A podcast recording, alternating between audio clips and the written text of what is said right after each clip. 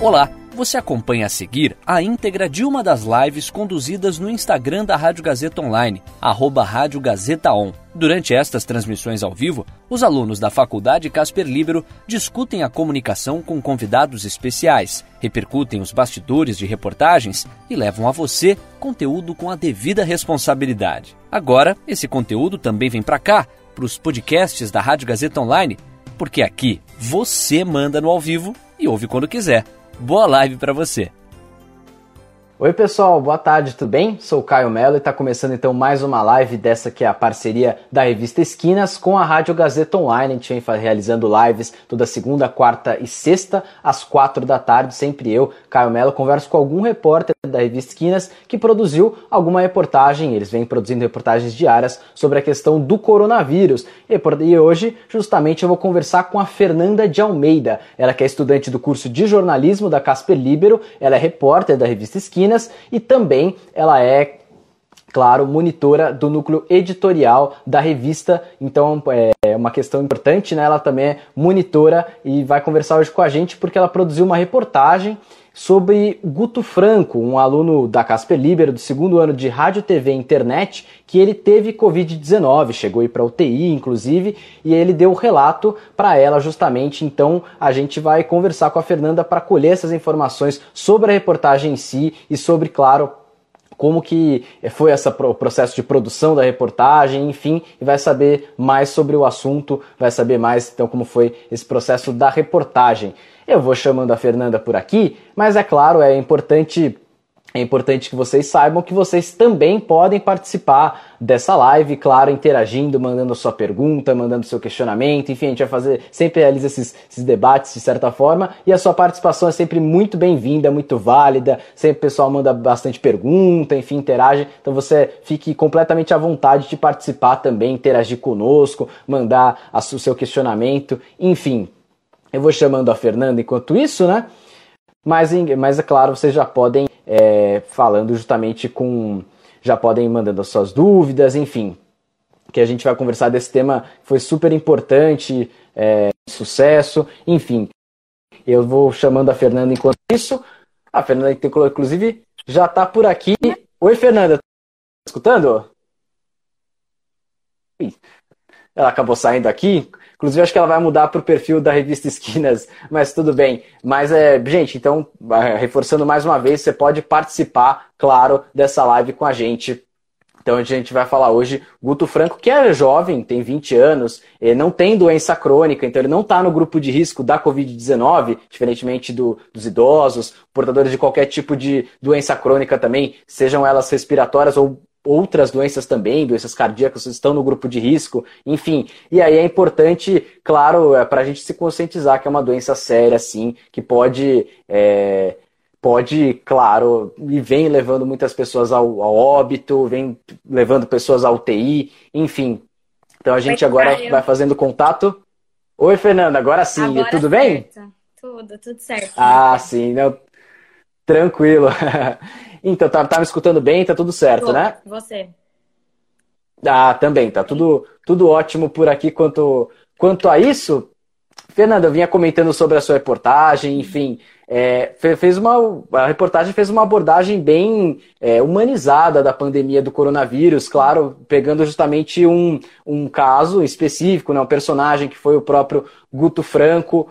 É, essa escolha do estilo mais humanizado foi uma ideia sua? Quem foi essa ideia? E essa é uma forma, você acha que é uma forma de aproximar o leitor, quem for acompanhar a reportagem do personagem, inclusive no caso Guto Franco, que por sinal aqui deu, tá, tá escutando essa live, tá, tá aqui acompanhando a live, já mandou já mandou aqui uma mensagem. Enfim, Guto, a gente fica muito feliz que você possa estar acompanhando essa live, que você está bem. Inclusive, conta pra gente depois, como é que você está, se você está 100% recuperado, enfim. Mas, Fernanda, essa escolha mais humanizada da reportagem, é, conta mais pra gente sobre esse processo.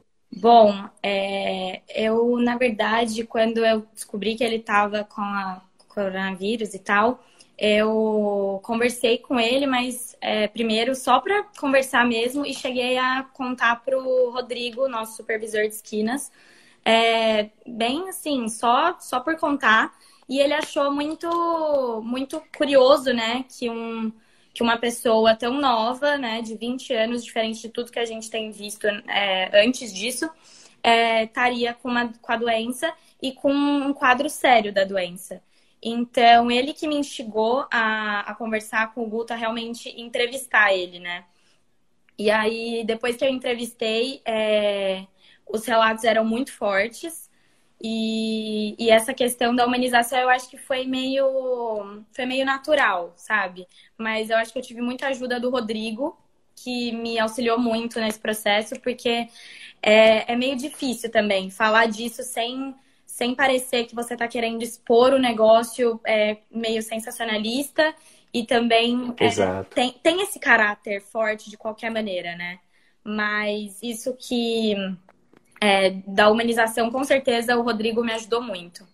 Com certeza, acaba sendo uma linha tênue muitas vezes, muitas vezes a reportagem humanizada de uma coisa mais sensacionalista, enfim, é, que cause pânico, enfim, a ideia, claro, não era essa, justamente humanizar, mostrar esse outro lado, mostrar, mostrar pelo lado da personagem.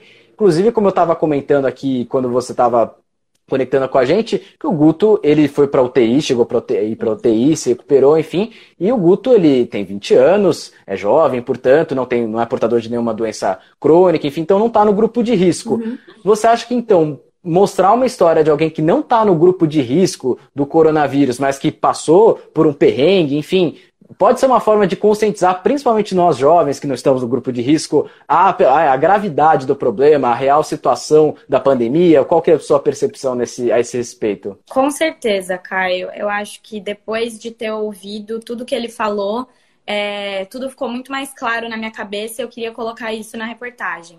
É, a gente tem ouvido muitas pessoas falarem, não, mas eu vou ficar em casa pelos meus avós, pelas pessoas que eu conheço que estão no grupo de risco, mas eu acho que hoje isso não se aplica mais tanto, né? Desde o fim de março a gente vem, a gente vem acompanhando um crescimento muito grande da doença, inclusive nos jovens, né? Muito grande. A OMS é, fez um alerta em relação a isso.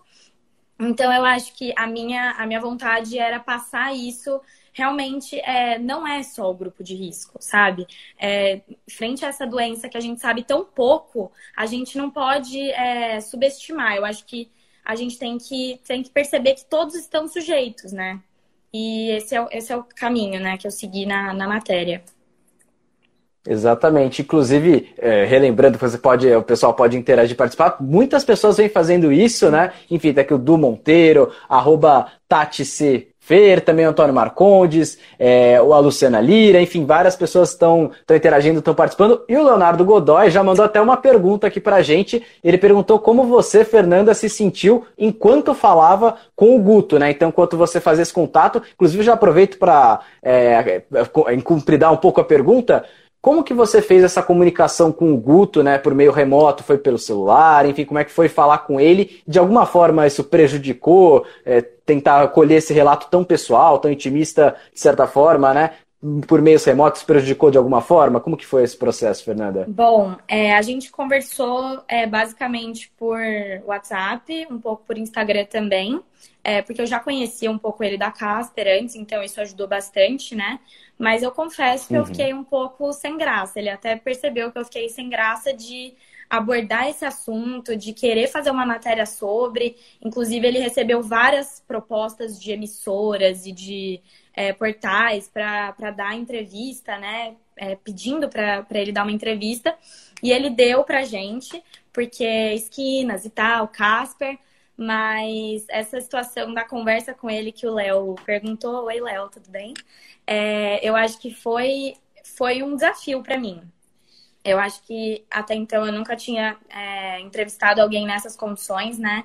Um assunto delicado e acho que aquilo que ele, que ele fala em algum momento, que é a doença que tá todo mundo falando, e realmente é isso, sabe?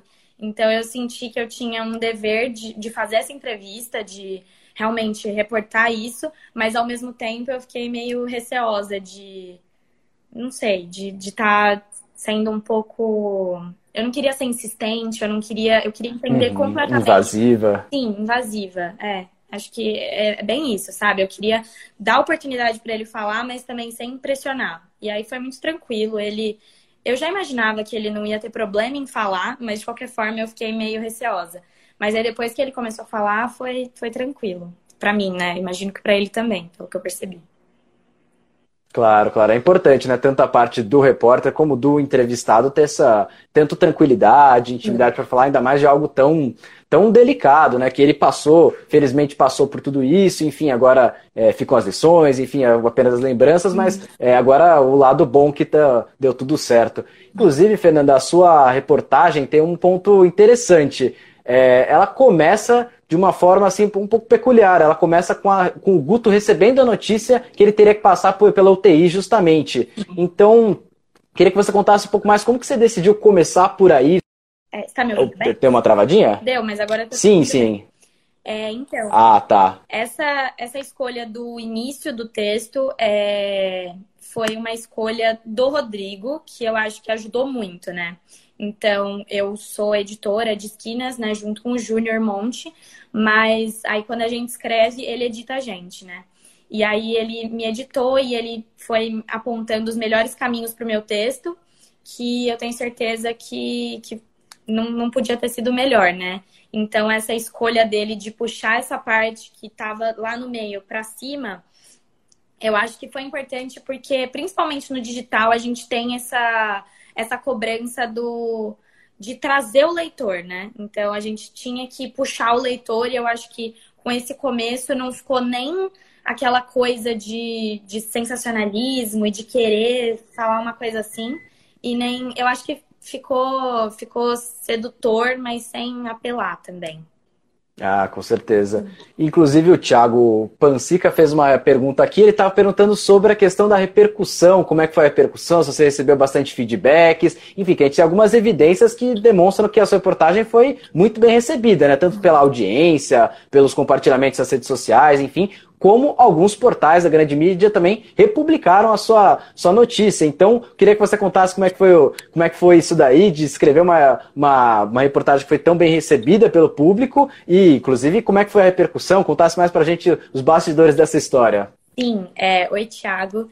É, eu acho que foi, foi realmente uma surpresa, né? É, a gente já imaginava que ia repercutir bastante por conta do Guto que é um casperiano e que normalmente os casperianos escrevem e leem os textos. Então a gente já imaginava isso, mas foi muito superior a tudo que eu imaginava. É, eu nunca tive um texto meu que, que, sabe, que repercutiu tanto. Então a gente teve quase 200 compartilhamentos no Facebook, que é uma coisa muito, muito grande pra gente mesmo. E a gente foi repostado por três outros veículos, né? O que foi muito bacana também. E e, é, e, é isso, né? É muito legal você ver seu, seu trabalho é, ganhando, tomando forma mesmo, porque a gente tem agora um grupo no WhatsApp de muita, muita gente que está escrevendo com a gente e tal, e a gente faz questão de, de colocar isso para as pessoas verem, né? Porque não adianta a gente escrever e escrever boas matérias e não ter compartilhamento. Então, nesse sentido, eu acho que essa matéria ela, ela foi muito bem recebida né? E eu imagino que seja mesmo é, pela por essa questão de ser uma não uma novidade, mas uma coisa tão diferente, né? Então, poxa, tá todo mundo falando que é uma gripezinha, tá todo mundo falando que é uma doença que, que só atinge pessoas do grupo de risco, idosos e tal. E aí, de repente, uma pessoa com a minha idade, com a nossa idade, é, vai para UTI e acaba tendo uma experiência super séria com isso, né? Então, eu acho que por isso a gente conseguiu é, tanta repercussão assim. É, realmente, gente como a gente que está lá na Casper Liber, enfim, estudando, com o mesmo, mais ou menos, nível parecido de saúde, né? E de repente, então, acometido por um problema que poderia ser a gente, enfim, poderia ser alguém que a gente conhece, né? Por, por, essa, por esse e vários outros motivos, é uma pandemia tão séria realmente. E aí você comentou do grupo, é, que tem um grupo do WhatsApp, por exemplo, dos voluntários e também do pessoal da revista Esquinas, que estão nessa parte da produção, na linha de frente dessa produção diária. Você acha que você publicou a sua reportagem, mas foi no dia 1 de abril, se eu não estou enganado, né? E aí foi um pouquinho depois só que começou essa, esse esquema da produção diária da revista. Você, você acha que de alguma forma não só o sucesso da sua reportagem, mas também a temática, enfim, pode ter inspirado o pessoal a querer participar da revista, a querer produzir a sua própria reportagem também? Eu acho que sim. Eu acho que é, fazia pouco tempo que a gente tinha começado com esse projeto das matérias diárias e tal.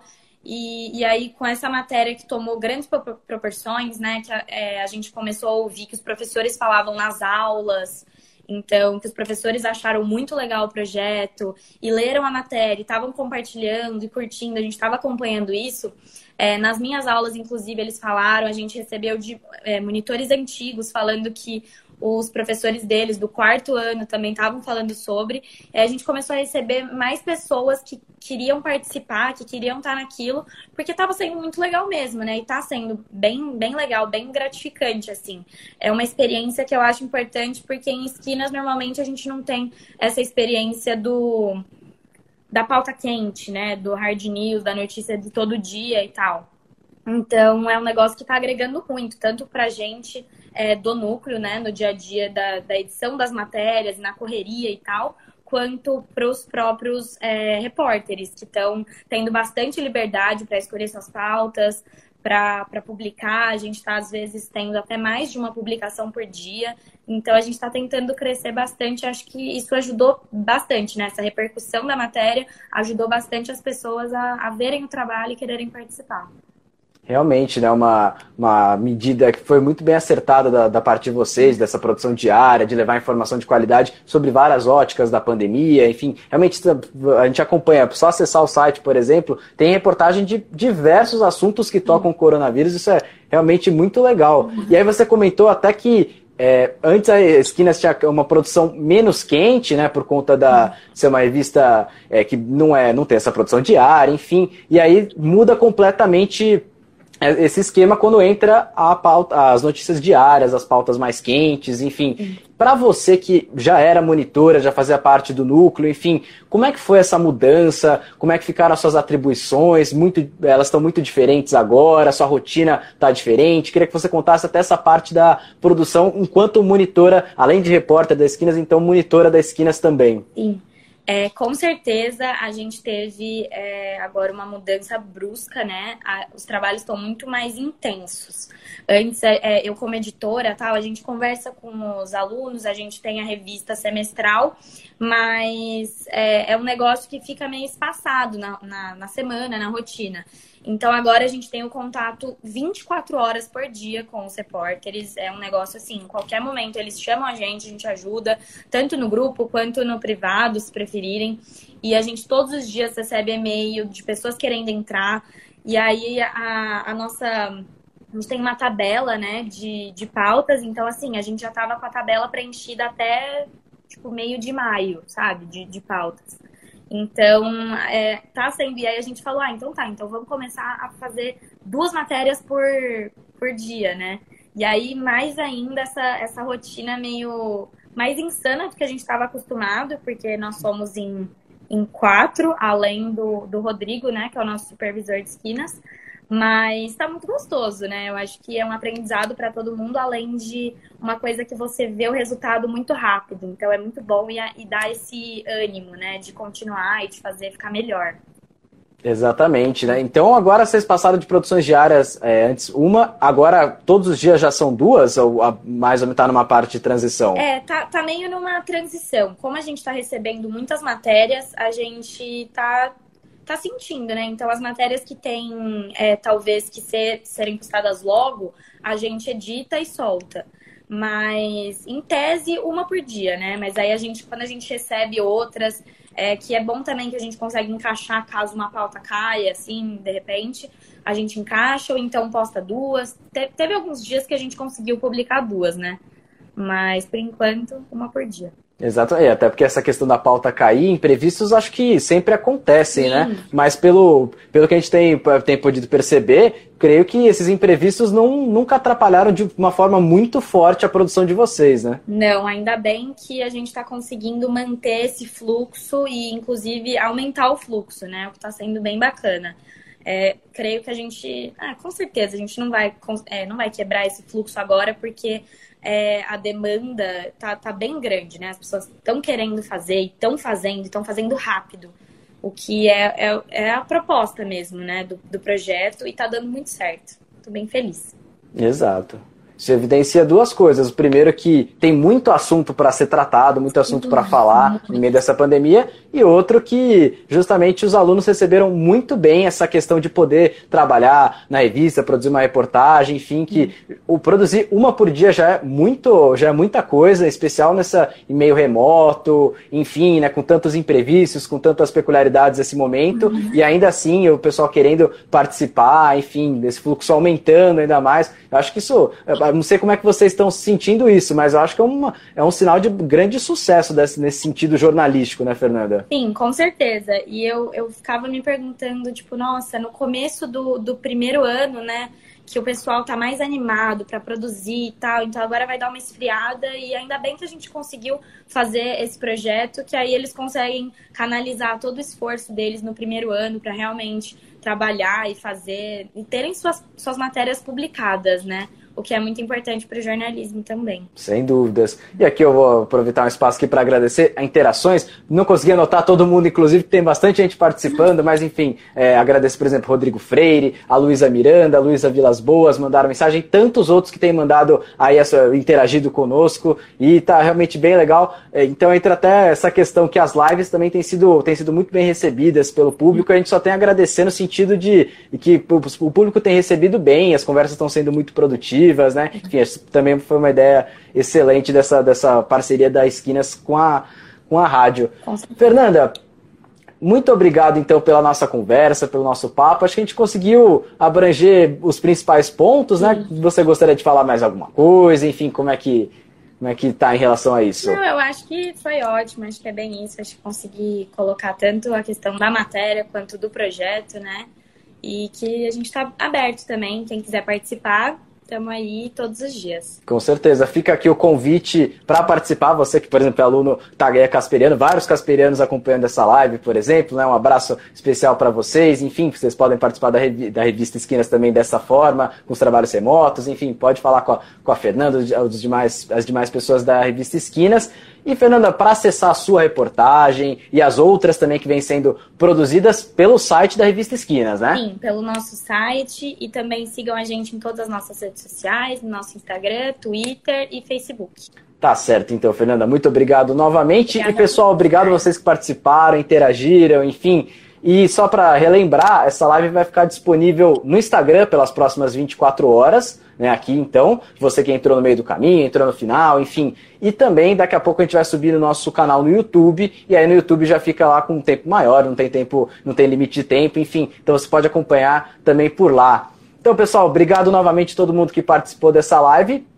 E agradecer então, claro, e uh, lembrar vocês que semana que vem a gente volta com novas lives aqui nessa parceria da Revista Esquinas com a Rádio Gazeta Online. Tchau, tchau, gente. Tchau, tchau.